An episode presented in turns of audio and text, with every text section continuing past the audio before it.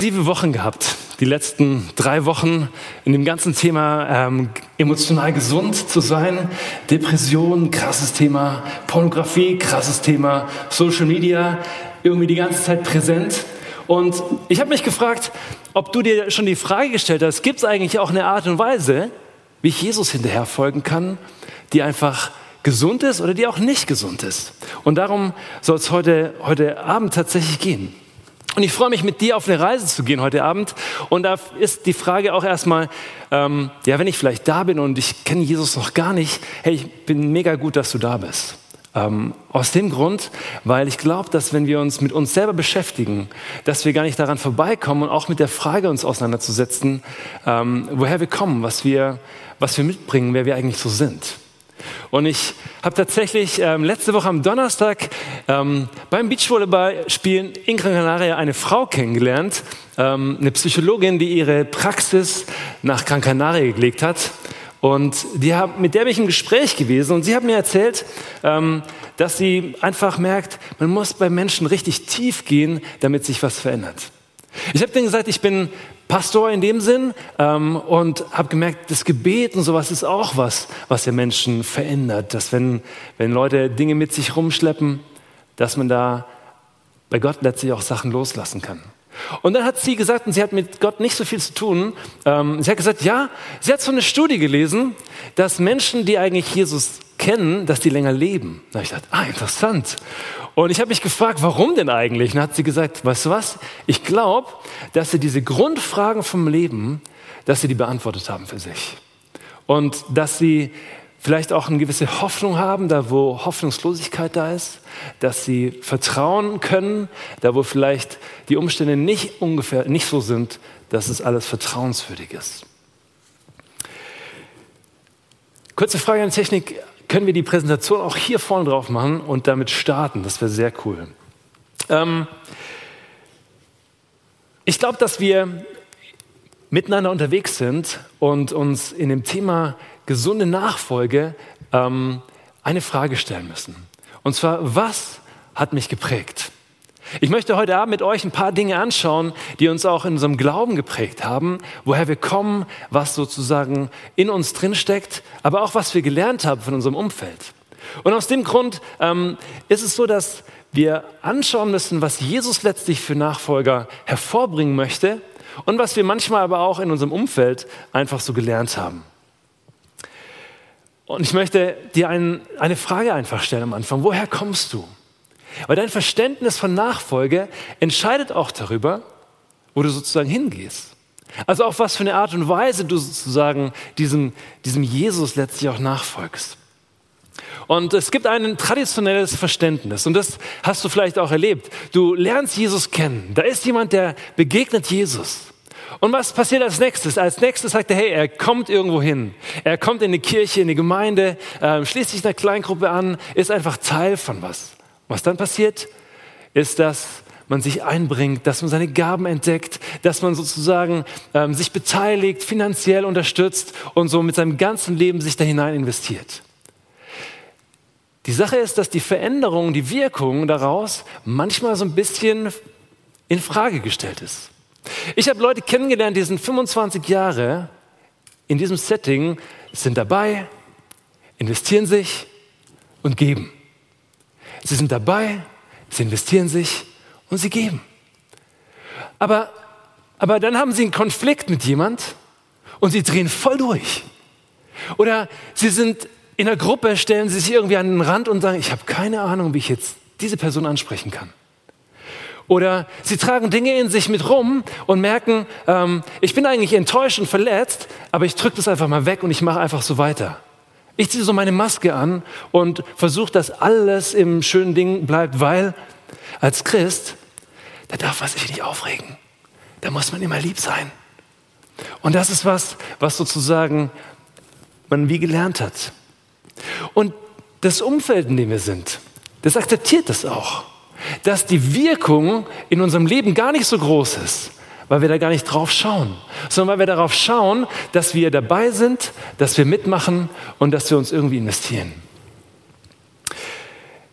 Wenn ich Jesus anschaue, dann merke ich, dass er seinen Jüngern etwas beibringt, was lebensverändernd ist.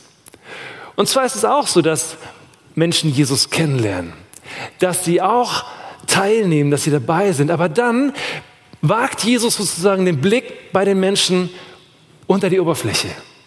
Er, er schaut das Leben an in seiner Gesamtheit. Er sagt, hey, da sind Dinge, die sind gut. Da sind Dinge, die sind vorhanden. Da sind Dinge, die laufen richtig schlecht. Und das ist vielleicht eine Verletzung.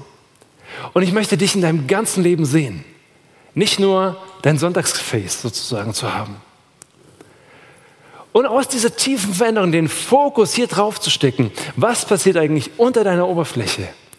Das ist das, wo das Leben von Menschen grundlegend verändert wird. Und wenn wir das erleben, dass jemand, der bisher vielleicht mit Aggression zu kämpfen hatte, dass er innerlich frei geworden ist, um mit Liebe zu begegnen, dann ist die Wirkung richtig groß.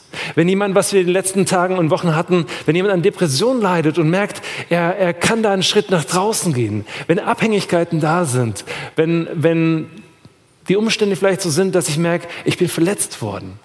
Hey, und Jesus an diese Punkte ran kann, dann findet wirklich Veränderung statt. Und nicht nur so ein bisschen kaschieren, so ein bisschen optimieren, so ein bisschen einfach mal dabei sein. Und wenn Jesus von, von einer Frucht spricht, die in unserem Leben auftaucht, dann hat es damit was zu tun, dass wir fähig werden, uns selber zu lieben, Gott zu lieben und unseren Nächsten zu lieben. Und diese drei Dinge, die, die sind ja die Antwort von Jesus auf die Frage, hey, was ist denn das Wichtigste? Worum geht es eigentlich, ähm, wenn, wir, wenn wir in das Gottes Wort hineinschauen? Und Jesus sagt, du sollst Gott den Herrn lieben von ganzem Herzen, mit allem, was du bist und deinen Nächsten wie dich selber. Es gibt also kein, keine geistliche Reife, ohne dass wir emotional auch irgendwo gesund sind und reif sind. Das heißt, dass wir in der Fähigkeit, andere Menschen zu lieben, einfach zunehmen. Und wenn du dir heute nichts mitnimmst, dann möchte ich dich bitten, diesen einen Satz mitzunehmen. Ich kann nur geistlich reif werden, wenn ich emotional auch reife. Und emotional reifen bedeutet, ich bin fähig, jemand anders zu lieben. In Situationen, wo es mir schwerfällt, wo ich verletzt bin, wo ich aber vielleicht auch aus dem Überfluss heraus ähm, Dinge weitergeben kann. Wenn ich ganz ehrlich bin, es gibt eine Person, die mir immer wieder auftaucht und von der bin ich echt begeistert, ähm, Petrus. Petrus war nämlich so ein richtiger Haudegen, der, der ist losgegangen, der hat jemanden ein Ohr abgehauen, der hat die Klappe aufgerissen, wo alle gesagt haben, Mann, was machst du denn jetzt hier? Der ist forsch gewesen, der war irgendwie dynamisch und aktiv. Und am Ende von seinem Leben schreibt er einen Brief an die Gemeinde und erklärt ihnen eigentlich, was notwendig ist. Und er fängt nicht hier mit dem an, was dazukommen soll, sondern er beschreibt erstmal, wer Jesus ist. Er richtet seinen Blick auf Jesus und sagt, weißt du was? Jesus hat alles für dich getan. Da ist die ganze Herrlichkeit Gottes, ähm, ist dir verfügbar. Wir haben Zugang zum Thron Gottes. Deswegen beten wir am Sonntagabend im Satt immer Gott an. Warum? Weil wir freien Zugang haben zu Gott. Und dieser, dieser Petrus, der hat eine Reise gehabt. Eine Reise mit Jesus für ein paar Jahre und dann ist er weitergegangen, hat eine Kirche gegründet und war jemand, der Verantwortung getragen hat. Und er schreibt in, diese, in seinem Brief, zweiten Petrusbrief, darum setzt alles daran, dass zu eurem Glauben, jetzt kommt gleich eine Liste, ein paar Sachen hinzukommen. Ich möchte, dass du das verstehst. Hier spricht äh, Petrus über Nachfolge. Über Nachfolge, die eine tiefgreifende Veränderung hervorbringt. Die gesund ist, die äh, Wachstum hervorbringt. Und Petrus geht erstmal sozusagen auf den Charakter ein. Charakterfestigkeit soll dazukommen zu unserem Glauben. Charakter ist sozusagen die Situation, dass dein Leben den Test der Realität besteht. Dass du nicht irgendwie was aufbaust und nachher mit deinem Arsch sozusagen alles wieder einreißt. Dinge, die einfach in deine Persönlichkeit integriert sind. Dein Verhalten, deine Art und Weise, wie du Dinge tust. Und das muss zum Glauben dazukommen. Ich werde gleich noch erklären, warum. Zum Glauben muss auch eine geistliche Erkenntnis dazukommen. Ein tiefes Verständnis, hey, wer ist dieser Vater im Himmel, den Jesus uns immer wieder zeigen möchte? Der definiert wird und beschrieben wird als die Liebe Gottes, die gekommen ist in unsere Welt hinein. Davon zuzunehmen. Aber auch diese geistliche Erkenntnis, die soll sozusagen in Selbstbeherrschung, also in Verhaltensweisen hineinkommen, wo wir merken, wir haben uns in einer gewissen Weise im Griff. Nicht die ganze Zeit, aber in Momenten, wo es drauf ankommt, können wir uns selbst beherrschen. Zur Selbstbeherrschung Standhaftigkeit, dass dich nicht jeder Wind und jede Situation gleich irgendwie umhaut, sondern dass du weißt, wo dein Anker ist und wo du fest ver verwurzelt dastehst. Zu dieser Standhaftigkeit, Ehrfurcht vor Gott, das hat eine Haltung, dass Gott alle Ressourcen zur Verfügung hat und dass er heilig ist. Und dass wir ein Leben führen können, was ihm ähnlicher wird. Und in diesem Bewusstsein nachzufolgen. Aber auch zur Ehrfurcht vor Gott, sozusagen die Liebe, und zwar zu den Menschen, die mit dir Jesus nachfolgen. Und das finde ich so cool, weil Jesus nicht einfach sagt, hier, ich schicke dich erstmal los, erstmal weg, erstmal nach irgendwie Afrika gehen, sondern hey, mit den Menschen, mit denen du jetzt heute Abend hier bist, da hast du ein Übungsfeld, wo du Lieben üben kannst. Und das Ziel, wo er darauf eingeht, ist, dass die Liebe zu allen Menschen wächst. Und somit seht ihr zum Glauben, soll sozusagen die Liebe zu allen Menschen hervorkommen. Und das ist der Weg, den Petrus beschreibt und, sein, äh, und der Gemeinde weitergibt und sagt, hey, wenn ihr da drin wachst, wenn ihr das macht und daran zunimmt, dann wird euer Leben nicht leer sein, sondern es wird voll sein mit Kraft und mit dem, was Jesus für euch bereithält. Die Sache ist, wir können diese Liebesfähigkeit, ähm, die müssen wir lernen. Und lieben kannst du nicht dich alleine nur, sondern du brauchst immer ein Gegenüber. Das heißt, Petrus spricht hier von der Art und Weise, wie wir fähig sind, mit anderen Menschen in Interaktion zu treten. Und ähm, wenn, dieses, wenn dieser Liebestank, den Gott uns füllen möchte, wo wir ein neues Leben durch die Begegnung mit Jesus haben, wenn dieser Glaube uns ausgefüllt hat, dann geht es Schritte zu gehen, zu wachsen. Und ich möchte euch ein paar Sachen aufzeigen, die ähm, in unserem Miteinander einfach immer wieder auch auftauchen und passieren. Schau mal, hier bin ich und hier bist du. Und diese, diese Skala hier, die soll aufzeigen, wie ich mich sehe und wie ich mein Gegenüber einfach so betrachte. Und es kann sein, dass ich so ähm, von mir absolut überzeugt bin dass ich so richtig absolut überzeugt bin. Ich mache mich mal hier oben hin so. So, ich bin absolut überzeugt. Also, Mann, bin ich toll. Wow. Ich stehe so richtig drauf. Wow. So im Saft, so voll im Spiegel, so. Boop, boop. Mir geht's richtig gut.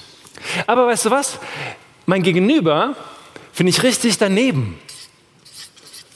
Und was ich mache, ich sage, ich bin toll und du nicht. Und das ist meine Haltung die ich einnehmen kann. Eine zweite Art, was ich machen kann, ich kann genau andersrum handeln und sagen, weißt du was? Hey, ich fühle mich so schlecht. Ich bin einfach nichts wert. Ist irgendwie alles doof, was ich mache. Passt irgendwie nicht. Aber hey, die anderen, oh Mann, die anderen, wow, die sind so toll, die leuchten sogar. Das heißt, du machst dich selber klein. Du sagst,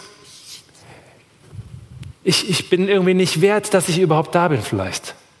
Und dann kann es sein, dass du nicht nur sagst, die anderen sind gut oder du selber bist gut und die anderen sind schlecht, sondern du kannst sagen, weißt du was, ich habe ein doofes Leben und die anderen Leute haben auch ein doofes Leben. Und wir leiden beide. Also mit zwei solchen Personen im Café zu sitzen, schon deprimierend.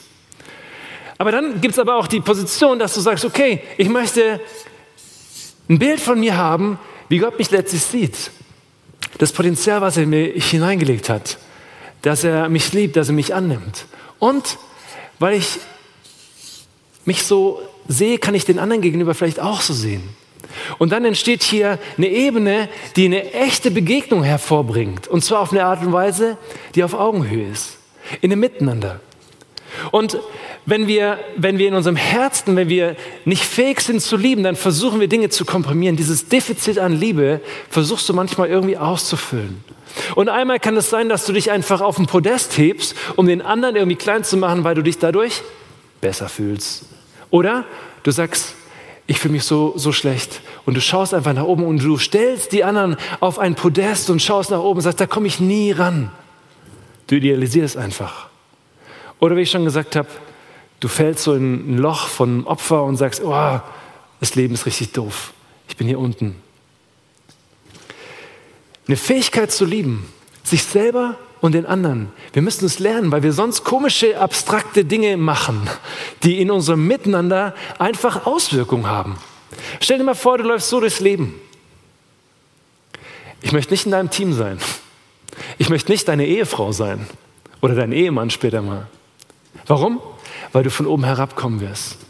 Ich möchte aber auch nicht jemanden an meiner Seite haben, der die ganze Zeit so von sich denkt der mich immer auf dem Podest setzt und sagt, du bist super, du bist toll, du bist super. Und wenn ich einmal Danke sage, sagt er, nee, nee, nee, nee, Danke brauchst du nicht sagen. All glory to you. Alles nur wegen dir.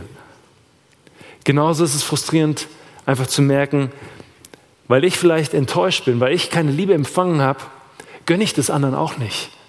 Und andere dürfen sich einfach auch nicht entfalten.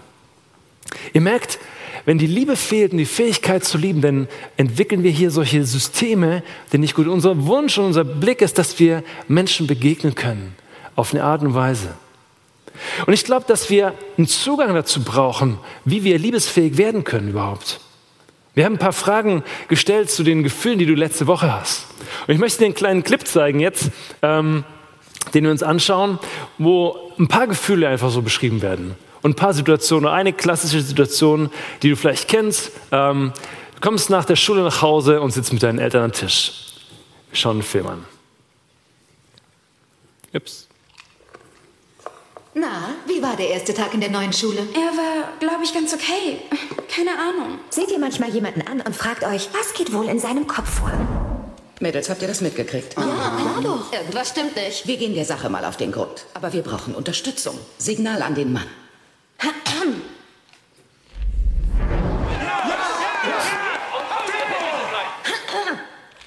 Oh, oh, sie sieht uns an. Was hat sie gesagt? Was? Oh, äh, sorry, Sir, niemand hat zugehört. Muss der Müll noch raus? War die Klobrille noch oben? Was? Was willst du, Frau? Was? Schick ihm noch ein Signal.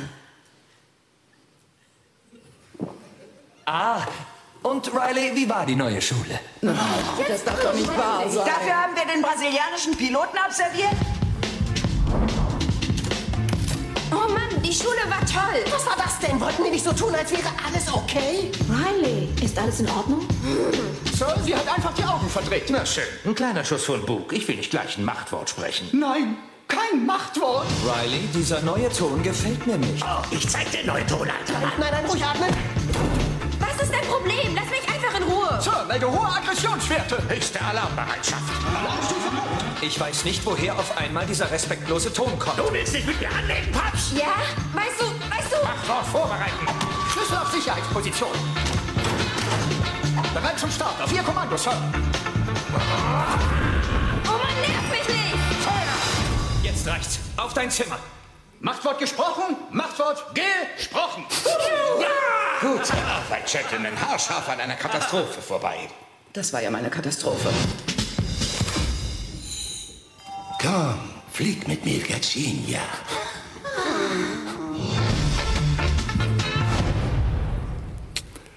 Ja, einmal in deinen Kopf reingucken. Das würde ich auch gern. ähm, hey, Gefühle, die brauchen wir. Und ähm, auch beim Nachfolgen von Jesus sind Gefühle einfach eine Ressource, glaube ich, die wir uns einfach haben können. Könnt ihr dir vorne nochmal umschalten? Das wäre sehr, sehr cool an Technik. Danke. Ähm, und ich glaube, dass, dass Gefühle, dass wir manchmal aber auch denken, wir haben es vorhin in der Moderation gerade durch Danilo so ein bisschen schon eingespurt, dass wir die unterschiedlichsten Gefühle einfach erleben. Und dass wir so den Eindruck haben, es gibt manche Dinge, die sind gut und es gibt Dinge, die sind nicht gut. Danilo, du hast ja gesagt, es gibt so ein paar positive Gefühle und ein paar weniger so positive Gefühle. Und so denken wir das auch. Und es gibt ein paar Gefühle, wo wir denken hier, da darf ich gar nicht das zulassen. Weil ich glaube, dass ich sozusagen das als Christ, als jemand, der Jesus nachfolgt, gar nicht darf. Und damit versuche ich einen Teil von, von meinem Leben, der aber eigentlich dazugehört, von Gefühlen, wie wegzudrücken. Und wir merken, wenn wir Dinge wegdrücken, dann sind sie zwar da, nur wir schauen nicht hin.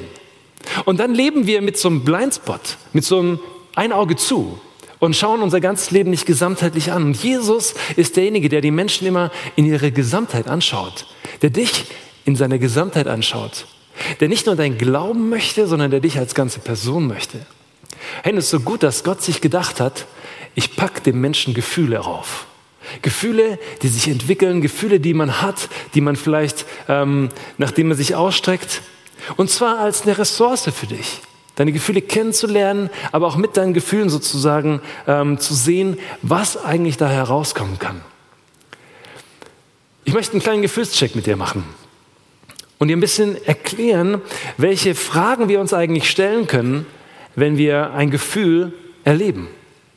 Weil Gefühle sind Hinweisschilder auf eine Frage, die da hinten dran steckt, die wir für uns beantworten müssen, um unsere Bedürfnisse, die wir haben, einfach auch nicht wegzudrücken, sondern kennenzulernen und ernst zu nehmen. Das erste Gefühl ist Freude. Wir haben auch gleich gesehen hier fast ähm, Liebe und Freude. 50 Prozent von euch hatten letzte Woche Liebe und Freude erlebt. Ein großartiges Gefühl. Und ähm, dieses Gefühl kannst du wirklich produzieren. Wir haben eine Umfrage gemacht, oder es gab eine Studie, die gesagt hat, dass man sich mit 35 Fragen, wenn man sich gegenüber sitzt und alle ganz ehrlich beantwortet, dass man das Gefühl produzieren kann von dem, dass du dich in die andere Person verknallt hast. Wenn du dich danach noch vier Minuten in die Augen schaust. Wenn Menschen sein Herz, ihr Herz öffnen dann ist es klar, dass da Begegnung stattfindet. Und wenn du dich mit jemandem unterhältst, vorm Saat oder nach dem Saat, im Selig drüben, hey, dann, dann ist es vielleicht auch der Moment, wo du sagst, ich erlebe Freude. Warum? Weil ich der anderen Person begegne. Ich erlebe die andere Person wirklich. Wir stehen nicht einfach nur nebeneinander, sondern wir haben eine echte Begegnung. Und Freude ist der Punkt, wo wir sagen, hey, in meinem Leben ist irgendwo Dankbarkeit. Und diese Dankbarkeit, die kann man hervorheben und unterstreichen. Ein zweites Gefühl ist Angst. Ich glaube, Angst kann man nicht pauschal sagen, dass es schlecht ist, sondern ähm, Angst ist der Moment, wo wir merken, hier ist eine Grenze, hier fehlt mir die, hier fehlt mir die Sicherheit und ich komme hier irgendwie nicht weiter. Und aus dieser Angst heraus, da stellt sich die Frage, in welchem Bereich von meinem Leben brauche ich eine neue Sicherheit? Irgendwas steht ich, was rauche ich, um mich Wer hat denn das geschrieben? Ey? Was rauche ich? Okay. ähm.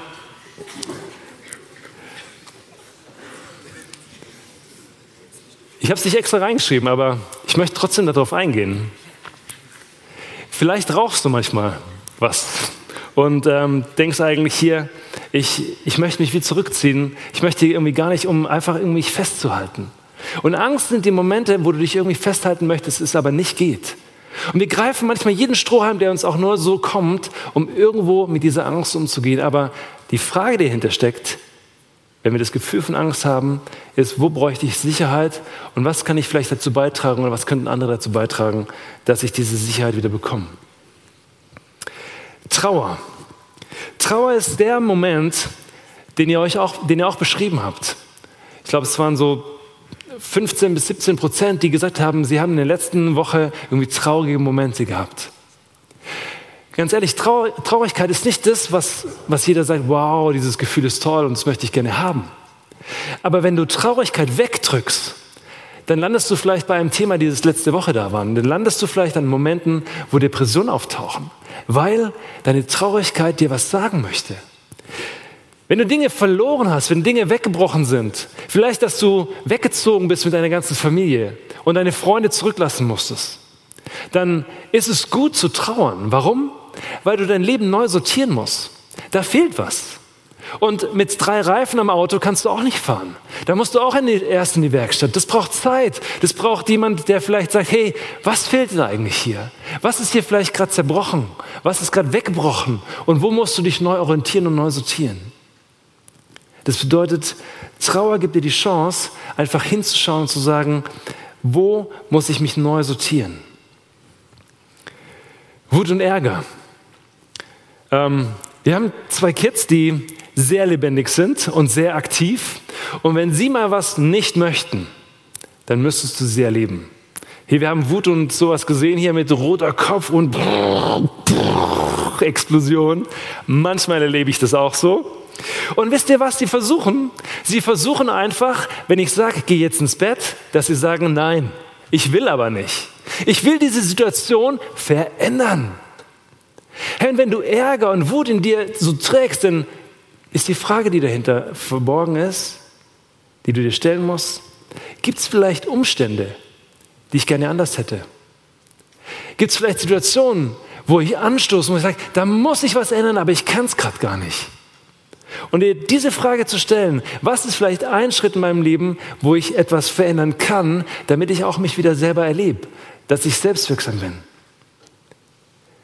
Gleichzeitig ist aber auch so, dass Wut und Ärger eine Kraft hat, eine Kraft hat, Dinge nach vorne zu bringen. Hey, Jesus war wütend und zwar auf Ungerechtigkeit.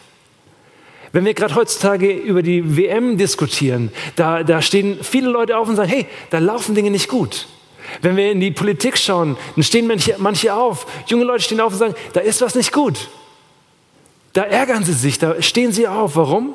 Weil sie sagen, hier muss sich was verändern.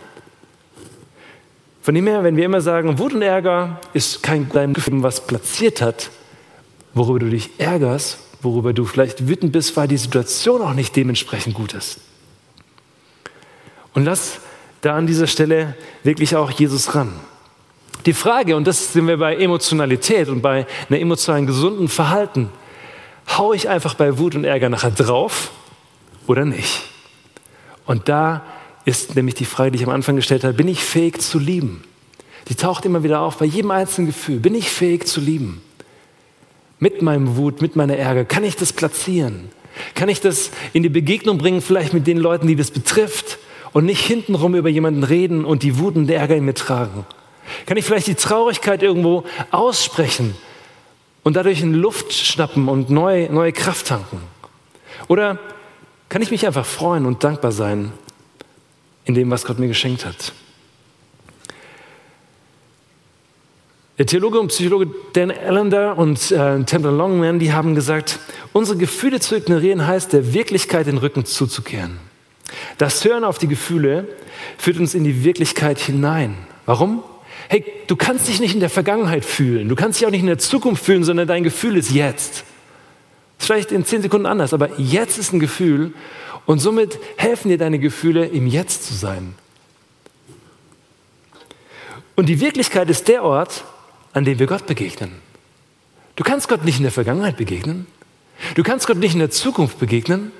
Er ist zwar da da, aber die Begegnung mit Jesus, mit Gott, die hast du im Jetzt. Gefühle sind die Sprache der Seele. Sie sind der Schrei, der dem Herzen eine Stimme gibt. Und doch stellen wir uns oft taub durch emotionale Verleumdung, Verdrängung oder emotionalen Rückzug. Wenn wir unsere Stärken, Gefühle vernachlässigen, belügen wir uns selbst und lassen uns eine wunderbare Gelegenheit entgehen, Gott kennenzulernen. Die Frage ist, welche Gefühle lässt du sozusagen zu in deinem Leben? Was empfindest du und wie gehst du damit um? Schiebst du es weg oder sagst du, nee, das ist ein Teil von meinem Leben, der auch zu meiner Jesus-Nachfolge dazugehört? Ein Geschenk, was ich entfalten kann. Das zweite, ich habe es schon mal kurz angeschnitten, das dritte habe ich schon kurz angeschnitten, die Prägung von deiner Familie hat auch damit was zu tun, wie du emotional reagierst und dann abgeleitet davon, wie du sozusagen andere Menschen liebst. Ähm, ich glaube, dass wir unsere Familie nicht ausklammern können, weil wir uns einfach, weil wir uns gefragt haben und gelernt haben, was normal ist. In deiner Familie, die hat dich so geprägt und sie prägt dich auch noch so stark, dass das, was du dort erlebst, dein Standard ist. Das ist das, was du kennst. Das ist dir vertraut. Ob es gut ist oder schlecht ist, ist erstmal dahingestellt, aber das ist dir vertraut. Und deswegen ist es so wichtig, deine Prägung anzuschauen, dein Umfeld anzuschauen. Ich habe dir ein paar Fragen mitgebracht, die du dir stellen kannst. Hey, wie wird bei uns zu Hause gestritten? Was ist die Kultur zu Hause? Wie gehst du mit einem Konflikt um, wenn er auftaucht, wenn er dich betrifft, wenn er andere betrifft? Bei uns war es zum Beispiel so zu Hause. Ich habe ähm, zwei jüngere Geschwister und eine ältere Schwester. Und meine Eltern, die hatten tatsächlich immer mit meiner älteren Schwester Stress und mit meinem jüngeren Bruder. Aber nie mit mir. Ich war immer dazwischen. Ich habe immer vermittelt. Ich war das Sandwich-Kind. Also wir waren so drei und dann kam einer nochmal zwölf Jahre später. Also von dem her waren wir drei und zwölf. So. Ähm, ich war dazwischen und ich habe ich hab eigentlich immer das geschafft, irgendwie zu sagen, weißt du was? Klärt es doch mal. Ihr habt ja ein Problem. Hört sich auch so an. Und ich war immer draußen. Ich war eigentlich nie Teil vom Problem. Und dann komme ich in eine Beziehung hinein und plötzlich bin ich Teil vom Problem. Das hat mich geprägt, weil ich nie, Teil, nie der Teil vom Problem war. Und plötzlich musste ich merken, was? Es gibt ja auch Dinge in mir, die ein Problem hervorbringen bei anderen.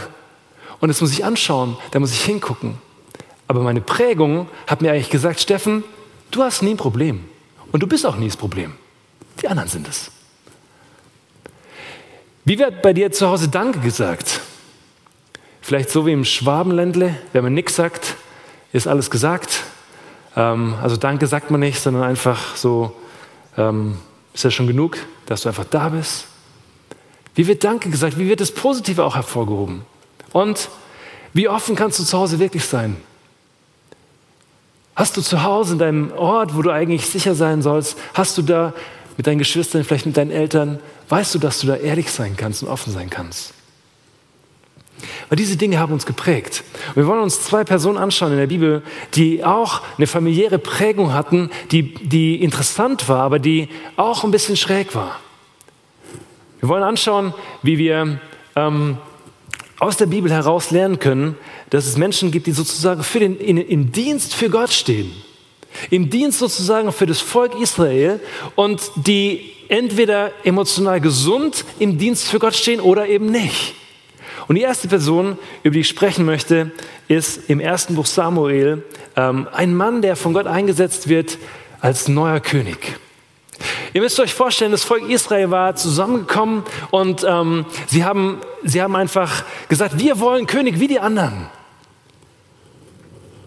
Als dieser Samuel, das war ein Prophet damals, den König einsetzen wollte, der Name war Saul, war Saul plötzlich nicht mehr da. Und Saul hat bei der Einsegnung von ihm als, als König, war es so, dass er tatsächlich einfach sich versteckt hat. Er hat sich hinter irgendein Holz versteckt. Jetzt fällt mein Mikro hier runter.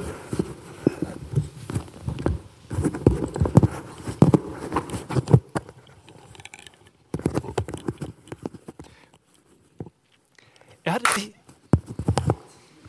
Danke, Technik. Großen Applaus an die Technik, Hammer.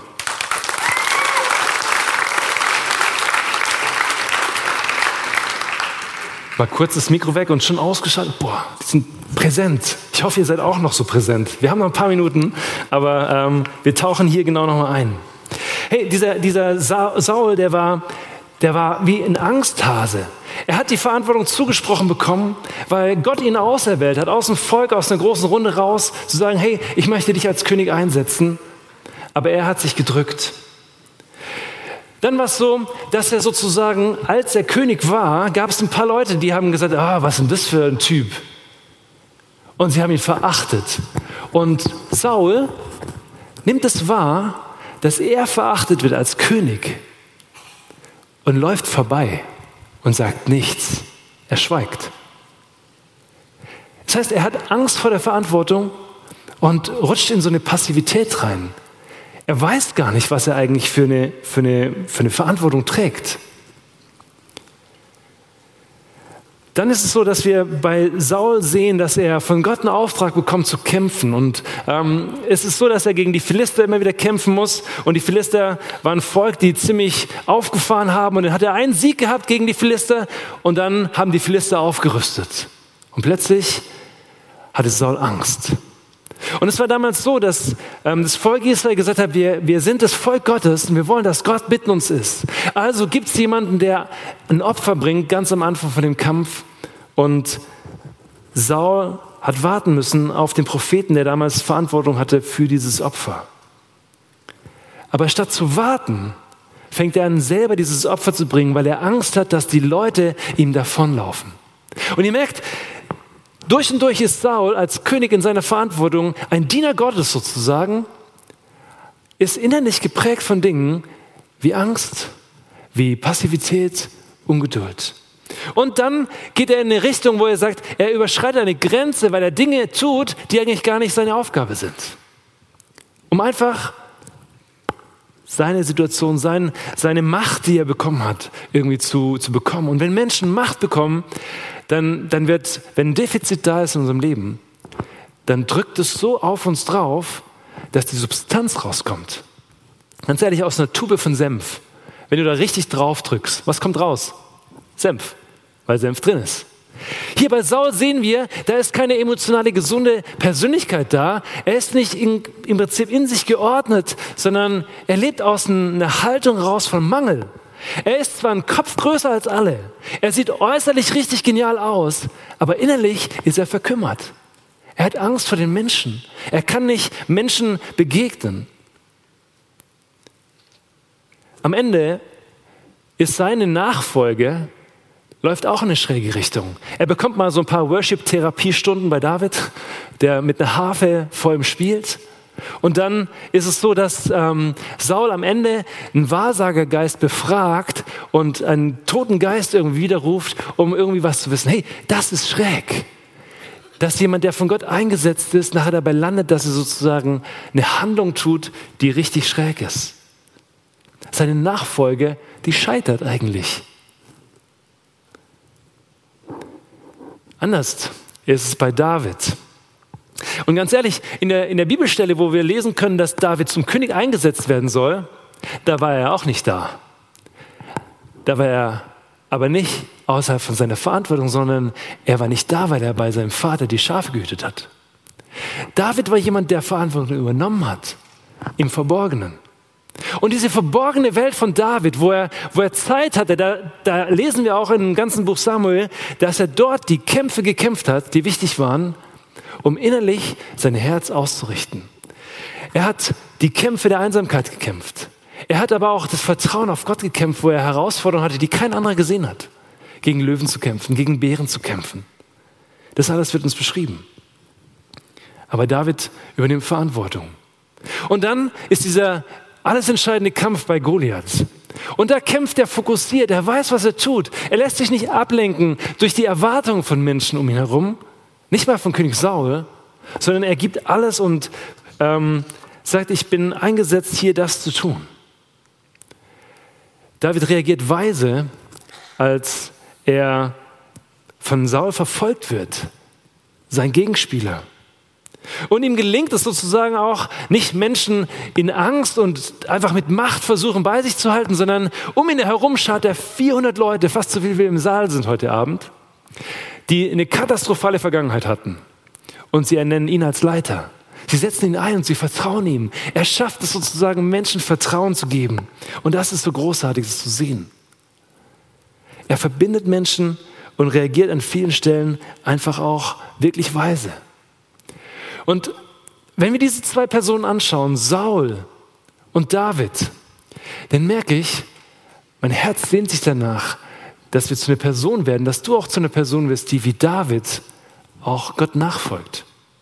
Die durch die Höhen, durch die Tiefen einfach am Herzen Gottes dran ist.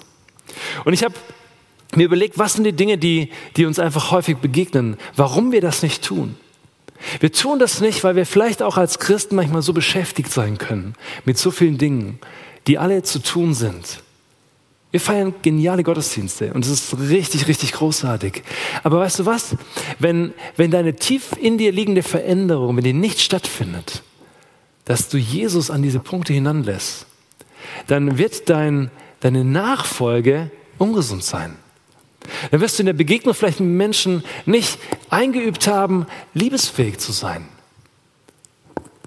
Und letztlich, wenn Jesus dann ähm, von der Bibel her dich anschaut, dann, dann merke ich, er sagt, Frucht in unserem Leben ist nicht, dass wir was für ihn tun, sondern dass wir veränderte Menschen werden, die fähig sind, Gottes Liebe an andere weiterzugeben.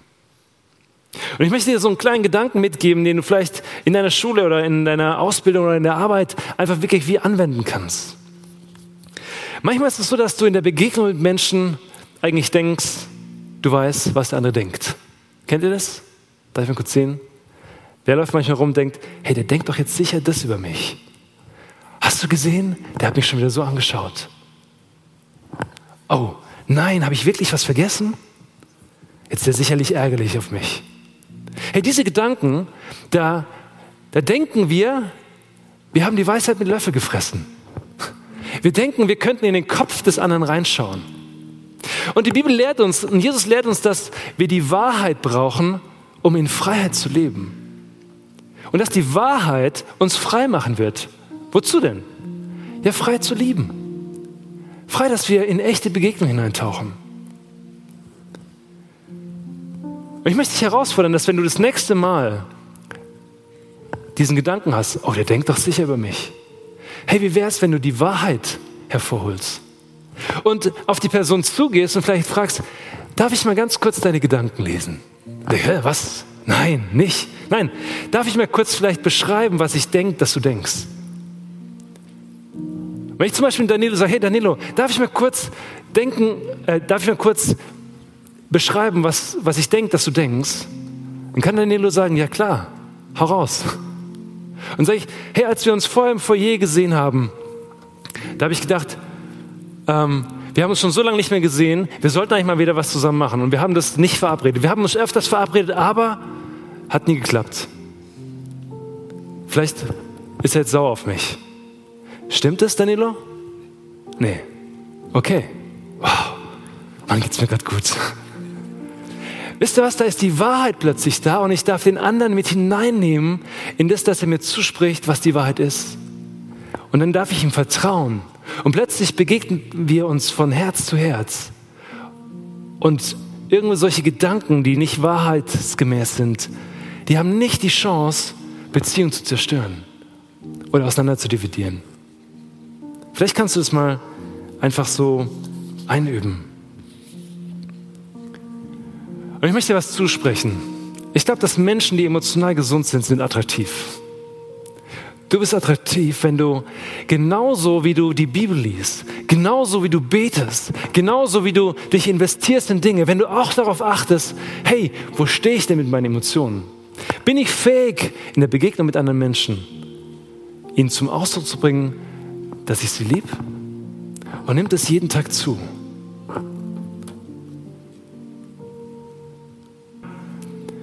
Der veränderten Nachfolge. Wo, wo stehst du da? Da hast du mal drüber nachdenken. Die zweite Frage ist, schiebst du deine Gefühle weg oder lässt du zu, dass du sie anschaust und dadurch eine Ressource hast für dein Leben, weil da Fragen hinten dran stecken, die so wichtig sind, dass du sie dir stellst. Und nicht mal Jesus klammert sie aus. Jesus möchte die dabei haben. Und dann die Frage, die ich von David her mir mitnehme, habe ich Zeit, wo ich in der Begegnung mit Jesus, mit Gott darüber sprechen kann? Habe ich Momente der Stille? Habe ich Momente, wo ich mein Tagebuch raushol, wo ich mein Handy vielleicht auf die Seite lege und einfach sage, Gott, rede du jetzt zu mir. Zeig mir mal, wo ich stehe. Wo ich anderen Menschen vielleicht Vergebung zusprechen kann, wo ich Beziehungen wieder in Takt bringe. Warum? Weil du dafür gemacht bist, eine Person zu sein, die Jesus reflektiert. Die Jünger, die haben die Salbung des Heiligen Geistes bekommen. Und Salbung hört sich so krass an, aber Salbung ist eigentlich wie so eine Art Wandfarbe. Eine Farbe, die zum Ausdruck bringt, was für eine Farbe das ist. Die Wand ist weiß. Jeder weiß, sie ist weiß. Der Stuhl, auf dem du sitzt, ist rot. Ich kann davon sehen, hey, rot ist die Farbe, wo Jesus am Kreuz gesagt hat, es ist vollbracht für dich. Und wenn du merkst, dass dass dieses ganze Thema, Jesus nachzufolgen, so wichtig denn gilt dir die Einladung, weil er dich zuerst geliebt hat. Wie kaputt du auch bist, wie kompliziert und alles dein Leben aussieht. Hey, die Liebe Gottes kann dein Leben verändern. Meins hat sie verändert. Und ich glaube, dass wenn du dich rumdrehst, mit einem oder anderen nach dem Gottesdienst darüber sprichst, dann wirst du merken, die Liebe Gottes, die verändert uns in der Tiefe, wie wir es nicht vorstellen konnten. Und dafür möchte ich einfach noch beten, dass du und ich, dass wir miteinander einfach auch lernen, dass wir Jesus nachfolgen können in unserem gesamten Leben, mit allem, was dazugehört. Gott zu lieben, der Nächsten lieben, wie ich selber. Wir danken dir, Jesus, dass du uns einlädst in eine tiefe Veränderung, die, die du siehst, weil du uns gemacht hast in dein Ebenbild. Und unsere Prägung, unsere Familie vielleicht, unsere Erfahrungen, die wir gemacht haben, unsere Gedanken, die wir über uns selber denken, die bringen uns oft in eine Richtung, dass wir andere vielleicht abwerten, dass wir andere aus einer komischen Perspektive betrachten. Aber wir brauchen deine Perspektive und wir bitten dich, Jesus, dass du unser Herz erfüllst mit dieser Wahrheit. Dass du uns an die Hand nimmst, Heiliger Geist, um, um zu lernen, wie wir andere Menschen lieben können. Wir danken dir für die Wahrheit in deinem Wort, durch Erfahrungen wie Saul, wo wir merken, wow, der ist aber schräg, aber auch so für Erfahrungen wie David, der ein Mann nach dem Herzen Gottes beschrieben wird weil er in allen Momenten dein Herz und dein Angesicht gesucht hat. Und so wollen wir jetzt auch gemeinsam wirklich dein Angesicht suchen und ich bitten, dass du diese Punkte aufzeigst, in denen wir tiefe Veränderung brauchen. In deinem Namen, Jesus.